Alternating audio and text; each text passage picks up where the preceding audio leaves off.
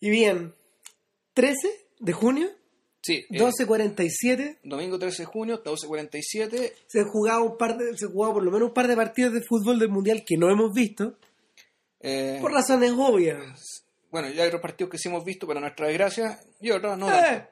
Pero el punto es que eh, este, esta edición número 42 de Civil Cinema y las películas que no nos avergüenzan, eh, vamos a insistir con el fútbol. Ya hablamos de Ojos Rojos hace un tiempo. de alguna manera es una especie de homenaje a esta Copa del Mundo que esperamos que se ponga mejor en un rato, especialmente el miércoles. Pero. Eh, esperemos. Y sí, vamos a vamos a, a, a saludar al Mundial, por decirlo de alguna manera, con una película sobre de fútbol, sobre fútbol. eh, probablemente una de las, uno de los esfuerzos más serios que jamás hayamos visto en torno al, al deporte sin ser un esfuerzo enciclopédico, que es lo más importante.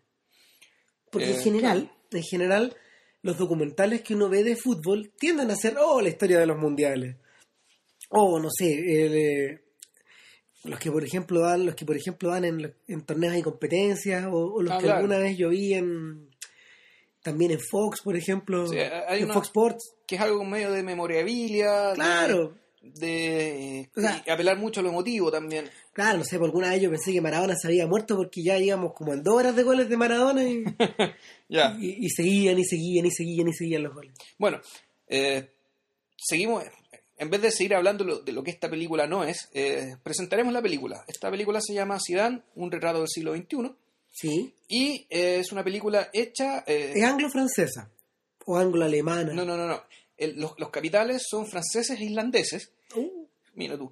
Pero los, realizadores, que son dos, es una dupla de realizadores, son uno es escocés y el otro es francés, con eh, una particularidad, una de las muchas particularidades que tiene esta película, es que sus realizadores no son cineastas, o no cineastas de los que solemos hablar acá. En realidad, ellos son videoartistas. Hacen instalaciones. Su público no es la gente que va a las salas de cine, su público es la gente que va a museos.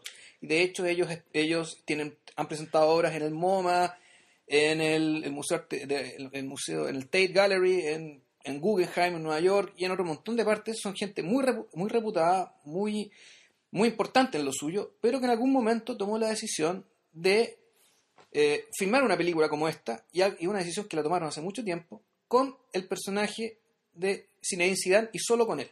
Mira, antes de seguir me gustaría rendir tributo a la persona de Roberto Espinosa, eh, gran postproductor de audio, ¿Ya? Que cuando yo le comenté que, que habíamos grabado algo de Ojos Rojos, me dijo, ah, pero es que tú- ustedes tienen que ver eh, la película en la cual se inspiró esta gente. Y él me mostró, él me mostró Zidane en circunstancias que tú ya la tenías, pero no la habías visto. No, lo que pasa es que bueno, se la había re- regalado a mi papá y, y la tenía él. pues. Entonces yo, bueno, cuando la vea que me la preste. Y ahí quedó. Y ahí quedó. Mi papá todavía no la ve porque todavía no se compra una tele que, Una que tele- verla, una, una tele Una nueva. teleplana. Claro. Entonces, claro, naturalmente yo tenía, sabía que existía esta película sobre Zidane porque, bueno, cuando se jugó el partido en el cual se filmó, Sí, yo me acuerdo, yo me, que se mencionó. yo me acuerdo que se mencionó, llegó a las noticias, ese partido también se transmitió por la televisión, Claro. eh, no sé, No, por el cable que llegó en algún momento. No, creo que ni siquiera hasta, hasta Canal 7 lo transmitía en aquel entonces. Y, y, de- y después de eso, después de eso, eh, hizo noticia porque fue la película inaugural del Festival de Cannes en el 2006. En el 2006. Claro, de hecho, el Zidane, naturalmente que estaba invitado a ir a esa presentación. Pero no fue. No fue porque estaba en Alemania concentrándose para el Mundial. Sin embargo, grabó, grabó la. Era una presentación de un minuto. Claro, grabó una presentación de un minuto. Esto fue como en mayo. Claramente estaban Claro, concentrados. Estaban concentrados para el Mundial Sí. anterior. Y nada, pues, el.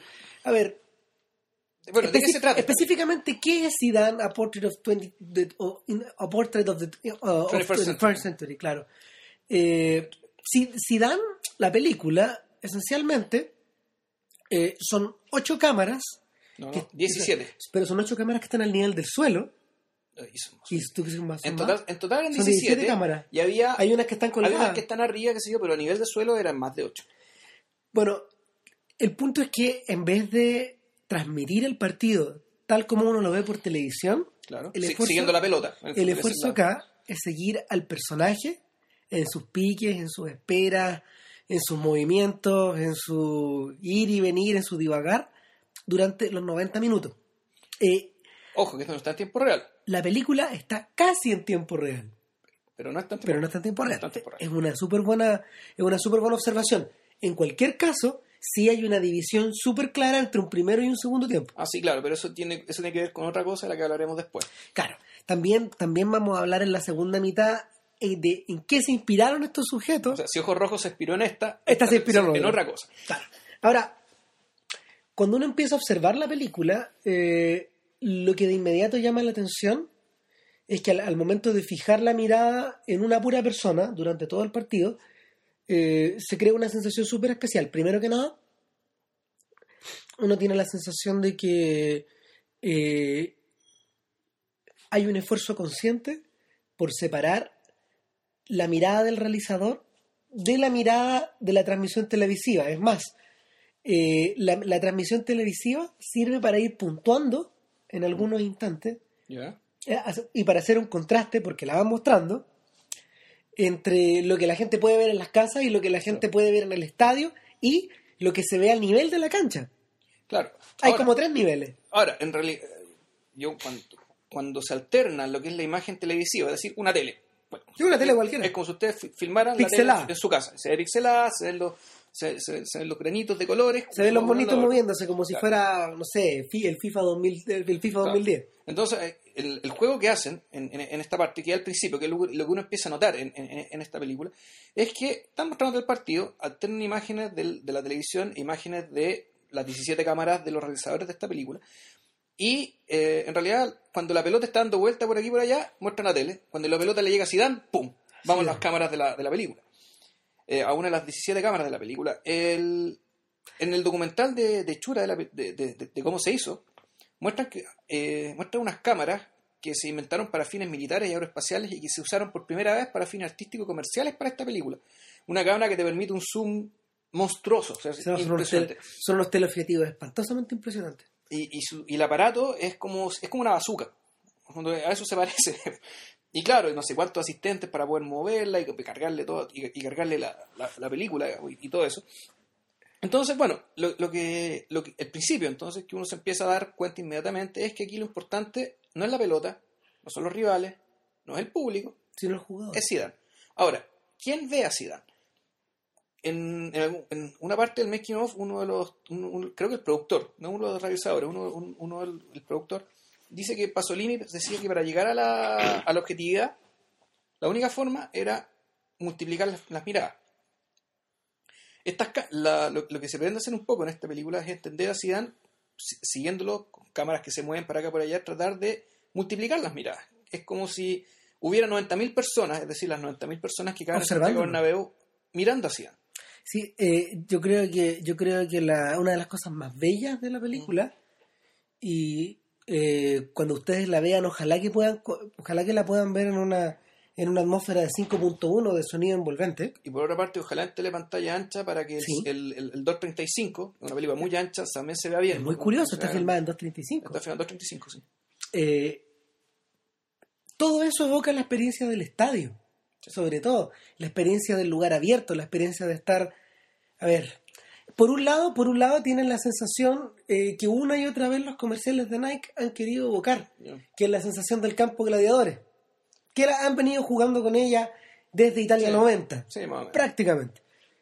Pero por otro lado, está la sensación de que estás como en un lugar donde el sonido, y eso sí que está muy bien trabajado, ya vamos a llegar a eso, el sonido surge desde el fondo y se le va, se va, se va elevando y se va levantando. El- de alguna manera, de alguna manera, eh, es un filme mudo, porque ojo, no hay narración de. no hay narración de relatores prácticamente en el 90% de la película. No hay nada. Lo que sí hay de cuando en cuando son pensamientos de Zidane. Claro. Cosas que se le ocurren a Zidane y una, una de ellas tiene que ver con lo que estamos hablando. Pero va subtitulado. Va subtitulado, claro. O sea, Es un buen detalle. Súper sí, fino. Claro, o sea, Zidane no habla. En el fondo hay unas cosas que está escritas probablemente por Zidane, suponemos que sí, si no sería un, un tongo. eh, Zidane lo que dice, una parte, por ejemplo, que tiene que ver con el sonido, es que él cuando está jugando, su nivel de concentración es tan alto que al mismo tiempo ya él es capaz de aislar los sonidos. Entonces Claro. él puede escuchar a una persona que se está sentando en un asiento. Él escucha los insultos, escucha cuando, cuando alguien, no sé, prende un cigarro, se come una galleta. Él lo escucha todo. Entonces, esto, est- esta idea de, en el fondo, esta idea de Nike, del campo de gladiadores, en realidad, más que le, es eso, pero es el campo de gladiadores desde la cabeza del deportista. Exacto. Entonces, el- lo que quiere hacer El- Nike es un poco es reproducir el la corriente de pensamiento, el ánimo mental, digamos, de quien está, quien está pra- practicando alta competencia. Claro, la versión planetaria de eso es algo que nosotros pusimos en el sitio a principios de la semana y que, El comercial de Nike, el Nike Ride the Future, Claro. que es el comercial de Alejandro González Iñárritu, pero pero pero en el caso de Iñárritu está como están como integrados los- los- las temáticas de él, que son estas cosas globales, Exactamente. la simultaneidad, Que, en fondo, el efecto mariposa. claro, el, el traspaso como de la antorcha de un jugador a otro por Claro. sus fallos o por sus aciertos. Pero en el caso de Zidane, la película, eh, hay un esfuerzo súper consciente de tratar de reflejar la subjetividad del personaje. Ahora, respecto del uso de los subtítulos, eh, para que ustedes tengan una idea, eh, a ver, funciona a ratos como motivo conductor, a ratos como motivo narrativo, a ratos como recurso lírico y en cierta medida eh, los realizadores de Ojos Rojos, por ejemplo, se sirvieron de esta, de esta, de esta especie de leitmotiv eh, al momento de ir eh, seleccionando las cuñas de Bielsa.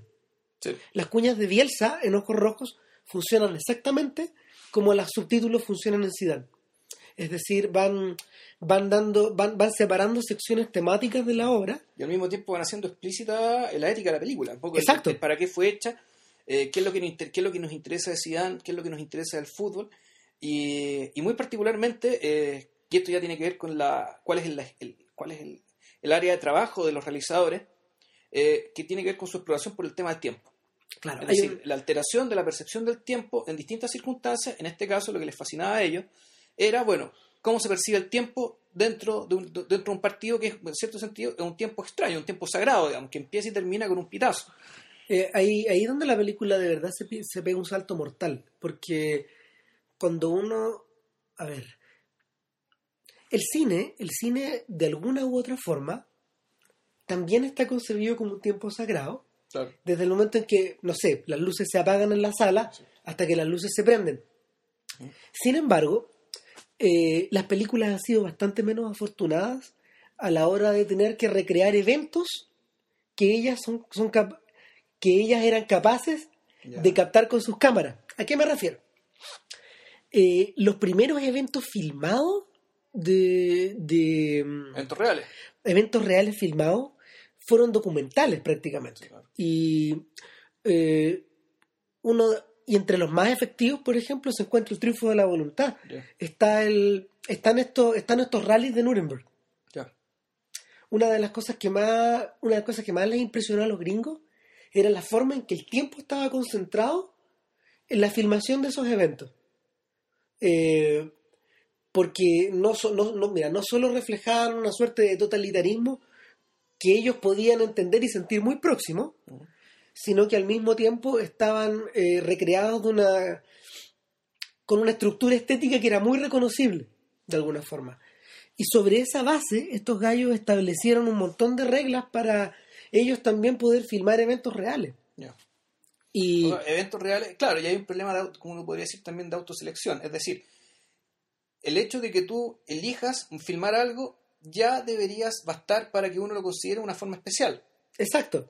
Eh, y, y esa, por ejemplo, eh, esa, por ejemplo, la razón de por qué, siguiendo con Lenny Riefenstahl, de por qué las Olimpiadas del 36 en Olimpia se han vuelto como una especie de referente no solo estético, sino que ya finalmente eh, casi icónico de, un, de, de una manera de representar el deporte. Y eh, de, esta, es de esta manera que como que liga a los, a los atletas a, casi a, a los, a las estatuas griegas, por decirlo de alguna forma. Pero ¿tú crees que pasa lo mismo, por ejemplo, con otros documentales que, ya- que, que tratan de otro tipo de eventos, como por ejemplo Woodstock? Es que en eso estaba Ya. pensando. ¿Por qué?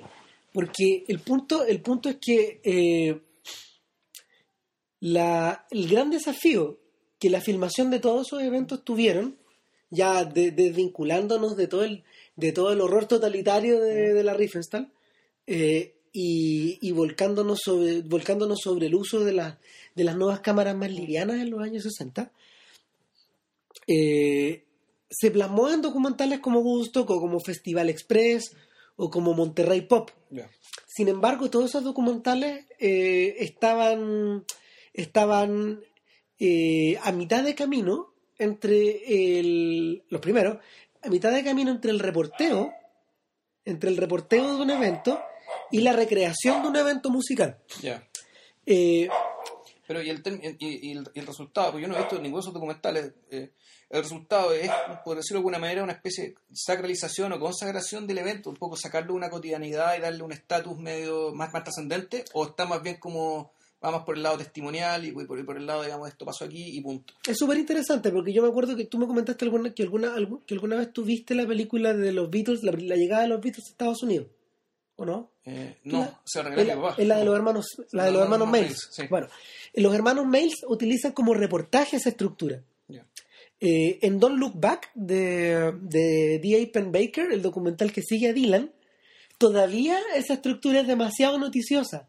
Todavía está como muy alternada entre lo que Dylan canta en el Albert Hall y, y lo que y lo que Dylan opina fuera de fuera frente a los micrófonos, por ejemplo, o lo que Dylan hace eh, en, en su pieza. La gente con la que habla, Claro, son, que le son con. Donovan, son cuatro con John Lennon, son Ya. cuatro con aquí, con allá, etcétera. Sin embargo, eh, en esa misma época, los alemanes estaban pensando otras cosas. Y eh, me acuerdo, me acuerdo de que, me acuerdo de que de, de- de- de haber, de haber sabido, por ejemplo, que fue en ese, fue, fue más o menos en esas etapas que colgándose de las transmisiones televisivas de los, de los conciertos, ellos comenzaron a concebir filmes en torno, por ejemplo, a la representación de eventos cerrados. Eh, alguna vez con Vilche nosotros nos pegamos un ciclo largo de eh, las, los- lo- las películas Ah, sí. que Herbert von Karajan hizo de las sinfonías de Beethoven, Con la Filarmónica Berlín, sí. que son súper interesantes e importantes porque no solo están dirigidas y producidas por Karajan eh, en, en escena, O sea, él decide dónde pone la cámara, Claro, cómo sino se que- mueve. sino que Karajan es el director de cine Claro. que está detrás del evento. Exacto. Y, y en este caso eh, es súper interesante porque en el fondo Karajan decide aquí se corta, aquí pegamos, aquí empalmamos, aquí seguimos. Eh, y, y- y en, y en ese punto donde la, donde la estructura espacio-temporal se vuelve más o menos parecida a la recreación de un evento. Claro. Aunque, sí, en el sentido que además que el. Al igual que, al igual que en Zidane, claro, e- es el evento que en cierto sentido. Es un evento cerrado, pero al mismo tiempo tú estás viendo cómo se va desenvolviendo. Claro, Es- en el tiempo. Que va, va- se va desarrollando y de una manera, bueno, en el caso del fútbol, en el caso de Beethoven al menos uno sabe dónde, dónde empieza la partitura y dónde termina la partitura. En el caso de Zidane, la apuesta era bien arriesgada porque como la película se trataba de Zidane, si Zidane seleccionaba los cinco minutos, se acaba la película. Claro. Bueno, por suerte eso no pasó, sino que pasó algo todavía más impensado. Y dramático y, maravilloso que- que no les vamos a no- contar. no le vamos a contar. Pero nada, yo creo que también es momento de irnos a la pausa cognitiva de rigor para después volver a hilar las ideas con- que teníamos al principio. Ok. Ah.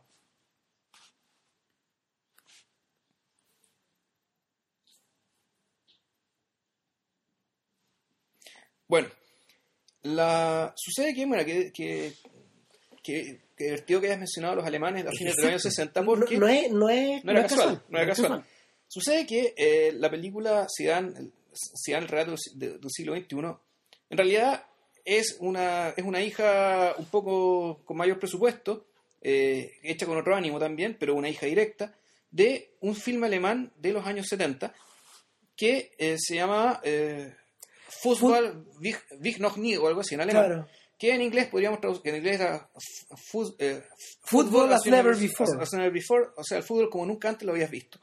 Y se trataba de algo muy parecido a lo que hicieron con Zidane, que era seguir a una gran estrella del fútbol mundial de aquel entonces, el jugador norirlandés George Best, que era el puntero izquierdo del Manchester United de aquel entonces, y este, un realizador alemán llamado Helmut Kustard fue a Old Trafford, filmó a George Best todo el partido, un partido de Manchester United con Coventry. Eh, ese, eso creo que sí, casi en tiempo real, porque eran, eran menos cámaras, eran seis, Dura 100 minutos. dura 100 minutos y eh, la diferencia de lo que hemos alcanzado a ver en YouTube, porque no, conseguirse esto... Vamos a hacer fácil. el esfuerzo y ahí les contamos. Claro, bueno, para nosotros era un filme bien perdido, ¿de dónde salió esto? Una rareza, pero resulta que está en, en Amazon Alemania está editado en DVD. O sea, esto existe y tuvo, tuvo su importancia en, este, en, el mundo alemán, digamos, el cual no conocemos mucho, lamentablemente. Y sucede que, bueno, es seguir a Best, pero, claro, con mucho menos recursos y con cámaras que están más lejos, muchas de ellas a la altura en, la tribuna. Lo más probable es que tal como se filmó Gusto, tal como se, se filmó Monterrey Pop, eh, hayan seguido a, hayan seguido a George Best con cámaras de 16 milímetros. O cámara de mano.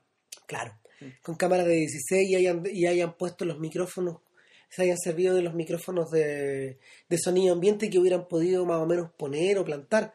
Porque en esa época, una de las grandes dificultades de poder filmar eventos en vivo mm.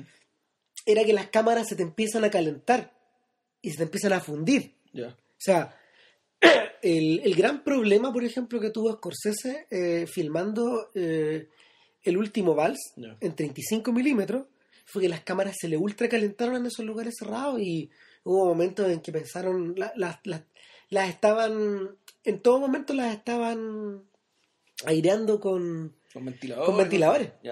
Con ventiladores, no, era un, era un esfuerzo tremendo porque había una, una gran cantidad de problemas para, para, para, que la, para que la película no se fundiera dentro, de la, dentro del metal.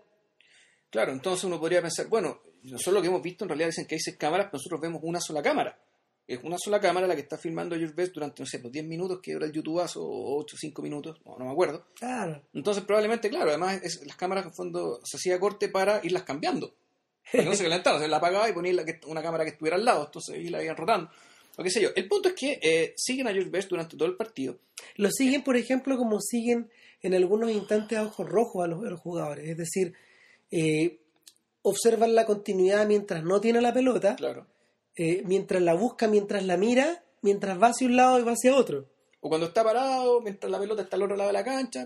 Claro, porque, porque a ver, toda la gente que se ha educado, se ha educado en la continuidad temporoespacial y audiovisual de, ver un partido de fútbol, sigue la pelotita, todos seguimos la pelotita.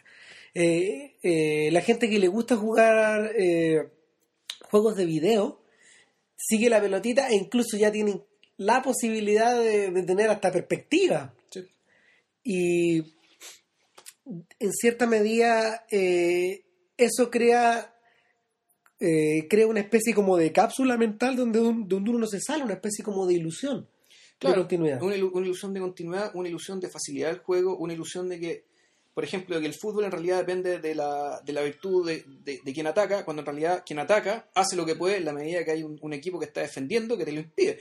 Y esa es la famosa frase de Sartre que decía, bueno, en realidad aquí que siempre, siempre manda el que defiende. Entonces, claro, entonces una de, una de las primeras lecciones que, que uno recoge de Zidane, la película, eh, es que el fútbol es un deporte fragmentado, donde la continuidad del tiempo va interrumpida, donde el tiempo se estira y se comprime eh, en, en, emplastes, en, emplastes como de, o en lapsos que, que hasta el propio jugador de repente tiene dificultades como para poder absorber. Mira, yo ayer estaba viendo... Eh, sí, pero, sí, pero hay una pequeña diferencia. Uno podría decir que los deportes estadounidenses, sobre todo el básquetbol y el, perdón, el béisbol y el fútbol americano, llegan a la máxima expresión esta, esta, este, este, este, esta explosión. Esta fragmentación del juego, porque el juego realmente es fragmentado, es decir, el juego se detiene fragmentariamente. El béisbol también es así. Sí, pues el béisbol, el básquetbol es como el básquetbol y el juego sobre hielo son en sentido como el fútbol. Son deportes que, en la medida que la pelota está en el campo, son continuos.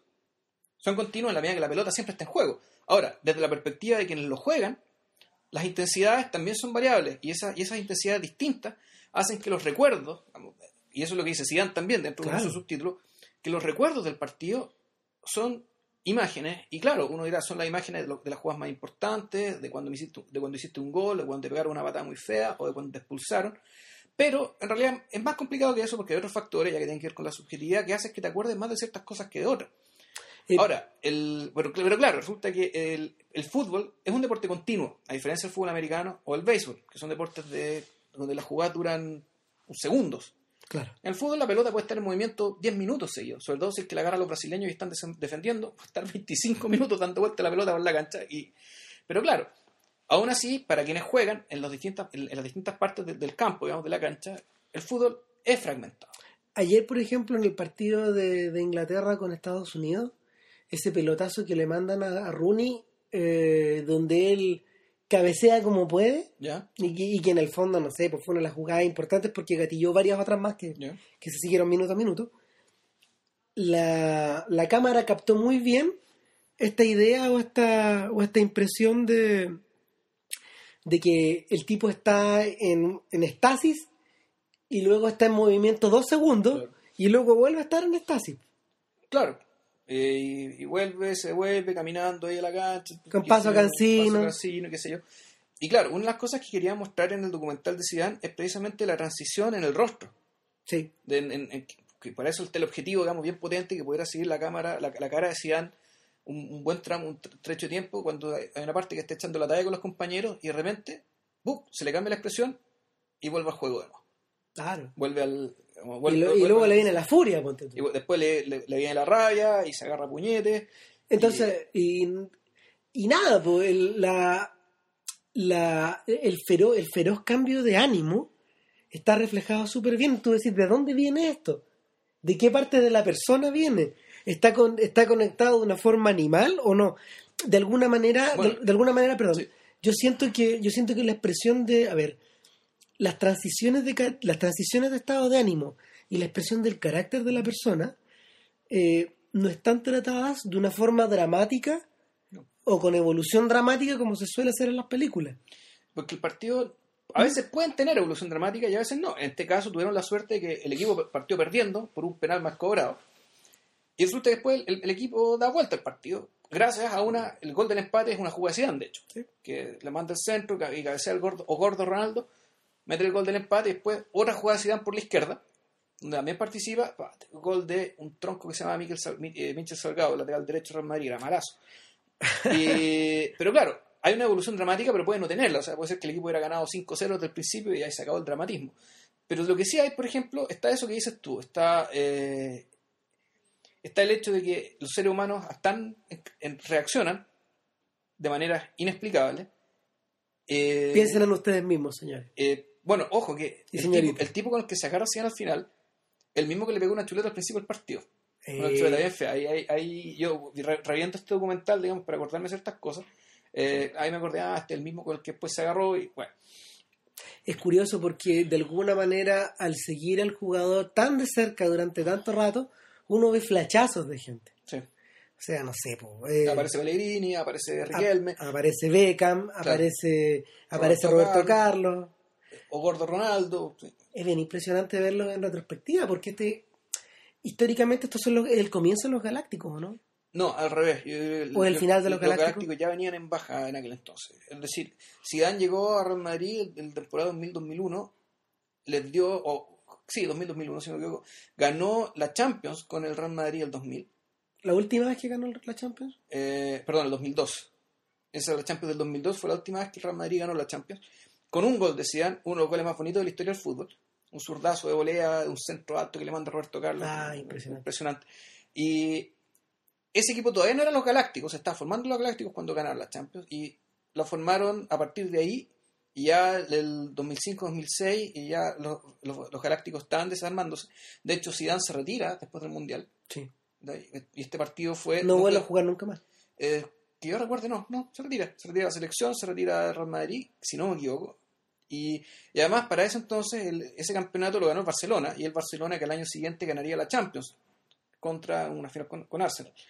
Entonces, ya venían en, ya venían en baja. eh, y, y claro, eh, pero bueno, un equipo que igual daba algo de espectáculo, daba los monstruos que tenía.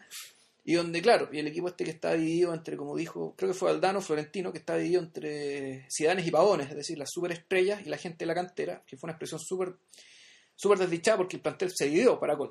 Entonces, las circunstancias en que se da este partido eran circunstancias no, no muy halagüeñas en términos de, de en qué pie estaba el Madrid. Naturalmente estaba peleando el campeonato en España, pero no era el mejor equipo. No. Tenía los mejores jugadores, pero no era el mejor equipo. El, y es bien ingrata la forma en que, a ver, siento que está muy bien reflejada la frustración que, que los jugadores tienen respecto de los límites que ellos mismos eh, perciben en la cancha o perciben en el espectáculo o de la forma en que los propios, los propios fanáticos los tratan. Eh, a ratos uno siente que está en un verdadero infierno metido dentro de ese huevo del Bernabéu. Eh, y, y yo no sé si es tan así, pero de alguna manera la post de audio, la postproducción de audio, colabora mucho en eso. O sea, es. Yo no sé, a mí me da la impresión de que el. Lo que. Es un juego, al mismo tiempo, es un trabajo hiper profesionalizado, muy bien remunerado, muy, muy bien remunerado, Muy específico. muy específico, pero donde esto no es Argentina. Es decir, Eh, no- qué buena observación. no es, no, es, no es el infierno, digamos, de la hiperpasión, de la Claro. exaltación y la No el infierno emocional. No No, no, no, confundir. No el infierno de Estambul, digamos, que también los turcos son, también son, son enfermos, digamos, y esto, esto no es Buenos Aires, sino que esto es otra cosa. O sea, esto es, uno podría decir, sí, esto es un equipo que ganó un partido del que se no se sabe mucho más respecto a la película. Uno, bueno, porque le gusta el fútbol, más o menos sabe la historia de lo que, de, de- de cómo está ese equipo. Eh, Es Any Given Sunday esto. Tal como de- la expresión. sí, es un domingo cualquiera, es un partido cualquiera. Eligieron con el Villarreal, un equipo muy difícil de, en aquel entonces.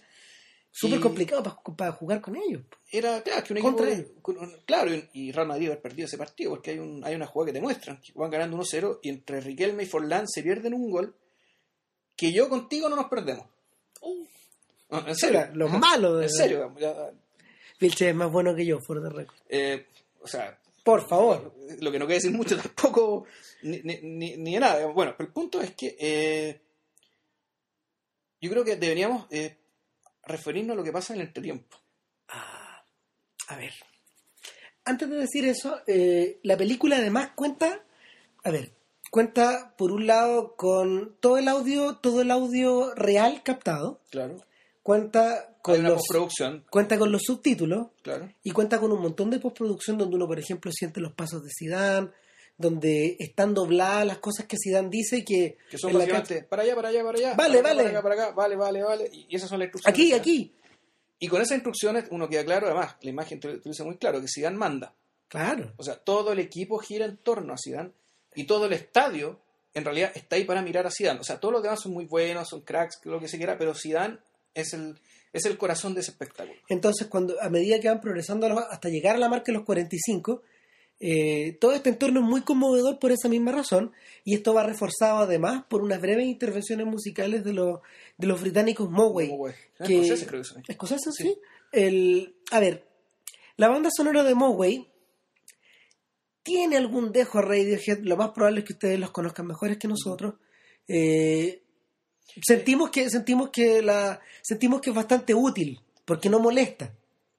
no molesta y claro, y transmite, y, y transmite algo, transmite soledad, transmite desolación, aislamiento, es Claro. un poco la, lo, que, lo, que está, lo que está en la cabeza de una persona que está rodeada de 90.000 personas.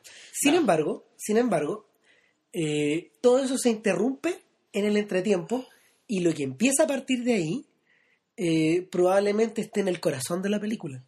Y es lo que de alguna manera eh, facilita que el relato se desarrolle hasta el final de la manera en que se, de la manera en que se desarrolla. ¿Qué es lo que pasa? Empezamos a ver una colección de imágenes. Que corresponde al mismo día en que se está jugando el partido, es decir, que debemos dicho al principio, el 23 Sí, pero- de abril del año 2005. Claro. ¿Y qué ocurrió el 23 de abril? Entonces empezamos a ver las imágenes y los subtítulos de Zidane hablando en primera persona empiezan a dar cuenta de qué pasó. Claro. Y pasaron cosas bien notables. Un atentado en Irak, un problema en Corea, muere Sir John Mills, gran actor británico. Gran, gran actor gran británico. actor británico. Gran actor británico. No podemos, no podemos. eh, Hacer el homenaje, no, dejar, no dejarse el homenaje. no, no, a- y, y- y espérense que algún día comentaremos la maravillosa Grande Esperanza. Tools de David- Glory. O Tools of Glory. Y, Ya. eh, bueno, entonces lo, lo que pasa es que, eh, bueno, ¿qué es este partido?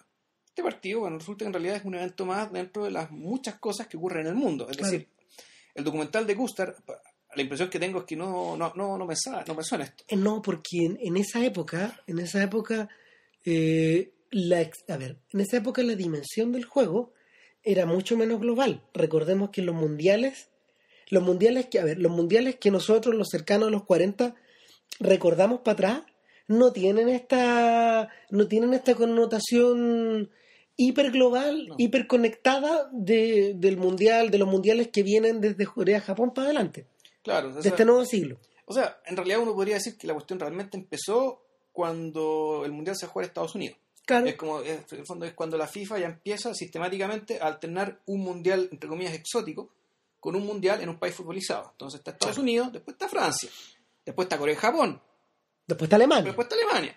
Después y ahora está Sudáfrica. Y ahora está Sudáfrica. Y Y después ahora- Brasil. Exacto. Entonces, el- lo que está haciendo la FIFA es básicamente jugar con un pie, con un, tiene un pie puesto en la tradición futbolera y tiene otro pie puesto en la periferia, con la legítima aspiración de integrar la periferia. Y que todo el mundo esté en el planeta fútbol y ya creo que ya lo logró. O sea, yo ya no me imagino, o sea, siempre se puede, digamos, pero en realidad yo no me imagino cuán más global puede ser un mundial que lo que ya tenemos ahora. En términos de, la inf- de difusión de la información, acceso a la información, de repercusión realmente mundial. No, o sea, Falta lo, China. Lo, lo- único, y no creo que ocurra todavía, pero lo único que puede pasar en el fondo es que la dimensión de las fiestas de, la dimensión de la fiesta en Brasil sea tan sea tan intensa, tan pasional que, que, que la explosión vaya por ahí, digamos. Claro, pero en términos de alcance mundial, saber, pero en términos de alcance mundial y de nivel de interconexión, ya realmente es muy, es, muy complicado. Básicamente aquí lo que puede que aumente la escala o puede que aumente la velocidad, digamos, del flujo de la información. Claro. Pero el mundo exterior está conectado. Entonces, Desde el, desde el momento en que ya está Joseph Blatter tiene Twitter, por favor. entonces bueno, el, aquí lo- el- en esta película, en nuestro tiempo, bueno, te muestran que eh, el fútbol, en cierto sentido, tiene, es una, es, es parte de un mundo. Es uno de los espectáculos más interesantes, digamos, de este mundo, Sí. uno de los más llamativos, los más bonitos, que pasan cosas muy importantes y que, bueno, es un- sigue siendo un día cualquiera. Pero si te fijaste el detalle, que cuando muestran una de las explosiones, y que es una foto fija, de ¿qué pasa después de la explosión? Hay un cabro chico con la bolera de Zidane, ¿Verdad? Tenéis toda la razón. Y ahí volvemos al partido. Eh, habría que hacer la conexión también con nuevamente con Right the Future. Sí, porque. Porque ahí está porque porque el si, si ustedes lo han visto métanse o si no lo han visto métanse a civilcinema.cl y lo tenemos. Ahí lo, ahí lo- ahí lo- ahí lo tenemos como seleccionado y todo. claro el ahí vemos por ejemplo no sé porque cuando cuando Ronaldinho hace su gambeta empieza a aparecer en, En YouTube, YouTube, los cabros chicos la bailan Exacto. aparece en la tele los japoneses la imitan. Eh, de una u otra forma que cuando Cristiano Ronaldo le va bien, hace una película sobre él y Claro. García actúa. con- Entonces, no solamente las- los efectos simulados, o sea, los efectos simulados del fútbol, digamos, que son reales, sino que el comercial mismo es un efecto real del fútbol. Es decir, ¿por Sí. qué está Kobe Bryant ahí? ¿Por qué Por- está Roger Federer ahí? Eh, porque está Homero Simpson ¿Por ahí. qué está Homero Simpson ahí? O sea, porque no es que, no es que el comercial simule que están, no, están, Están. están ellos ahí. Bueno, muchos de ellos son parte del corral de Nike, por tanto, Eh, claro. bueno, una lucas más, qué sé yo, parte del contrato, tenéis que salir. Ok, ya los tipos salen, no hay problema. No el caso de Homero Simpson, digamos. No, claro, pero, pero el, el- el- punto es que de, algún, de alguna manera, de alguna manera el evento, eh, el ícono, la persona, y en último término la subjetividad de estos sujetos, se vuelve inescapable.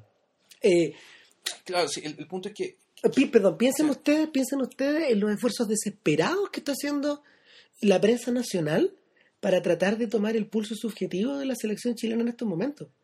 No, sé, yo trato de ver la menos cantidad de noticias para no contagiarme con la idiotez, digamos, claro, pero, con, con el exceso, en realidad. pero, pero el, el, el, el esfuerzo que están haciendo tanto, tanto los argentinos como los chilenos, por ejemplo, que uno lo puede ver en el cable, es desquiciado. O sea, eh, hoy día en el titular del, hoy día en el, en el titular del Mercurio, en el cuerpo de deporte, eh, estos tipos estaban completamente descolocados porque Millar, por ejemplo, había vuelto a entrenar con el equipo en circunstancias que ayer o anteayer lo habían dado por descartado. Claro, que se había lesionado, que no jugaba. ¿Qué pasa acá adentro? Como no hay comunicación, como no hay cercanía, como no está esa subjetividad que nos promete Ride the Future o que de alguna manera nos transmite Zidane a Portrait, eh, lo que hay es vacío.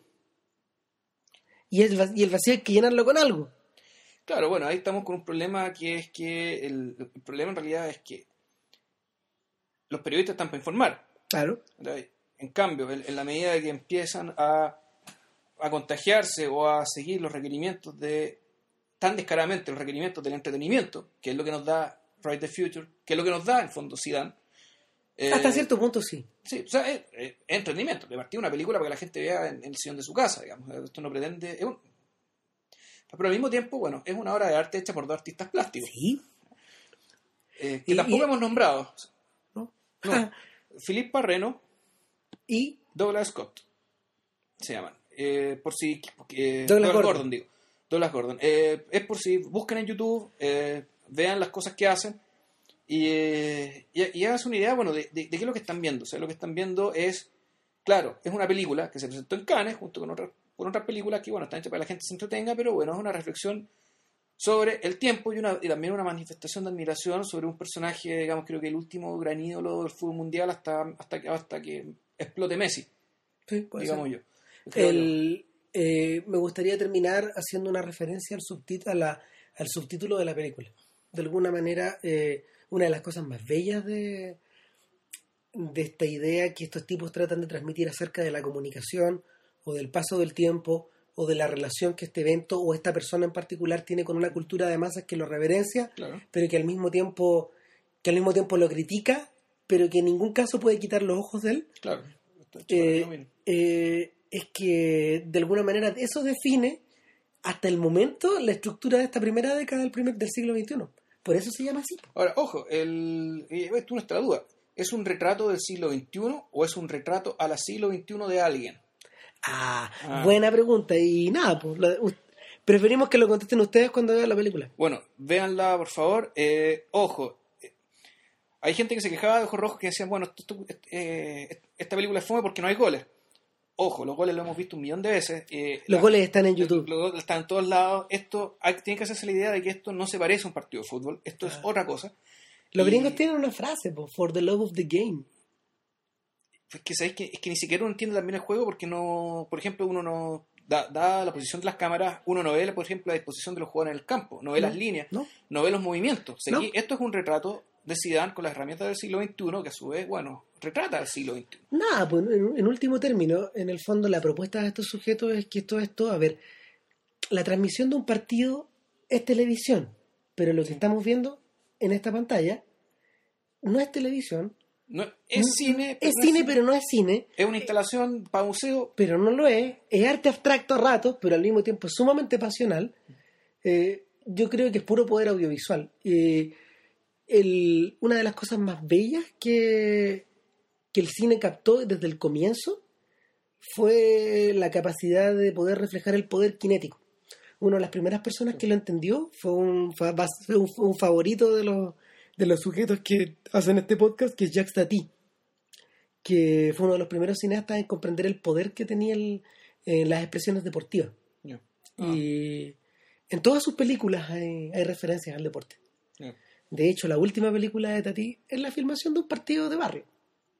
Ah, Y está en YouTube, creo. Pero el, el punto es que el poder cinético de, de, de un acto deportivo basta para convertirlo en audiovisual y es muy atractivo. Y yo creo que, yo creo que desde ese punto de vista, una película como Zidane es imprescindible. sí, bueno, dos apostillas cortas. Una, eh, dentro de los 17 camarógrafos que participaron, hay algunos que son realmente grosos, gente que trabajó con Scorsese, gente que trabajó con Almodóvar. Darius Conji, el, direct- el director de fotos de la película es Darius Conji, el, el director de Seven. Claro, o sea, hay gente del elite, del elite, del elite, del elite. Muchos de ellos no les gustaba el fútbol, otros sí, fanáticos, digamos, y, y fue un tremendo, un tremendo honor, digamos, y de hecho le sacan pica a todas sus familias porque iban a filmar a Zidane en el Bernabéu. Eh, y otro detalle muy bonito es que los realizadores, siendo artistas visuales, llevaron a todos los camarógrafos al Museo del Prado para que vieran, bueno, vamos a hacer un retrato, pero del siglo XXI. Vean, vean lo que hay acá. Vean, el legado de los siglos anteriores. Vean, claro, ve- vean el tema, el, el tema de la oscuridad de, de la pintura española probablemente también, ¿cachai? Que Es esto, muy posible. Que, esto, que, que esta película dentro de todo es bastante oscura. No, y recu- recuerda, recuerda que la, la cara de Zidane tiene una cosa Es como del greco. Es, es, pues, es angulosa. eh, eh, es, eh, bueno, los, los tipos están fascinados con Zidane, siempre lo estuvieron, digamos, pero el tipo además realmente tiene muy buena prestancia para, eh, para, para verse en el cine y, su, y tiene un rostro muy elocuente, pero al mismo tiempo muy enigmático. Sí. Y es otra cosa que, que, bien llamativo. Zidane realmente sean de las personas que uno, las que uno nunca sabe qué es lo que está pensando. Y, y uno en realidad no termina muy bien, uno, te- uno termina conociendo muy bien a Zidane con esto, No, no. solo un poco. No, yo creo que, yo creo que lo, lo más conmovedor de la película, en ese sentido, como un rasgo dramático, es su caminata. No. La- el paso cansino, que es un motivo que vuelve una y otra y otra vez, y nunca se cansan de volver a los pies de Zidane. Los pies de Zidane de alguna manera son tan dramáticos como el rostro. Chuta, en detalle. Eso. Ya pues, sería eso. Hoy día nos un poco, pero creo que amerita. Y para la próxima semana todavía no sabemos, ¿sí? No, pero yo creo que de repente podría ser algo más viejo. O, o no, o tal vez la vida de los peces. A propósito. Nada, aquí el se- yo encuentro que amerita. El señor Vilches tiene que verla. todavía. Y ahí, ahí nos vamos a decir. Ahí seguimos, listo. Listo, Estén bien. nos vamos, chao. Cuídense, chao.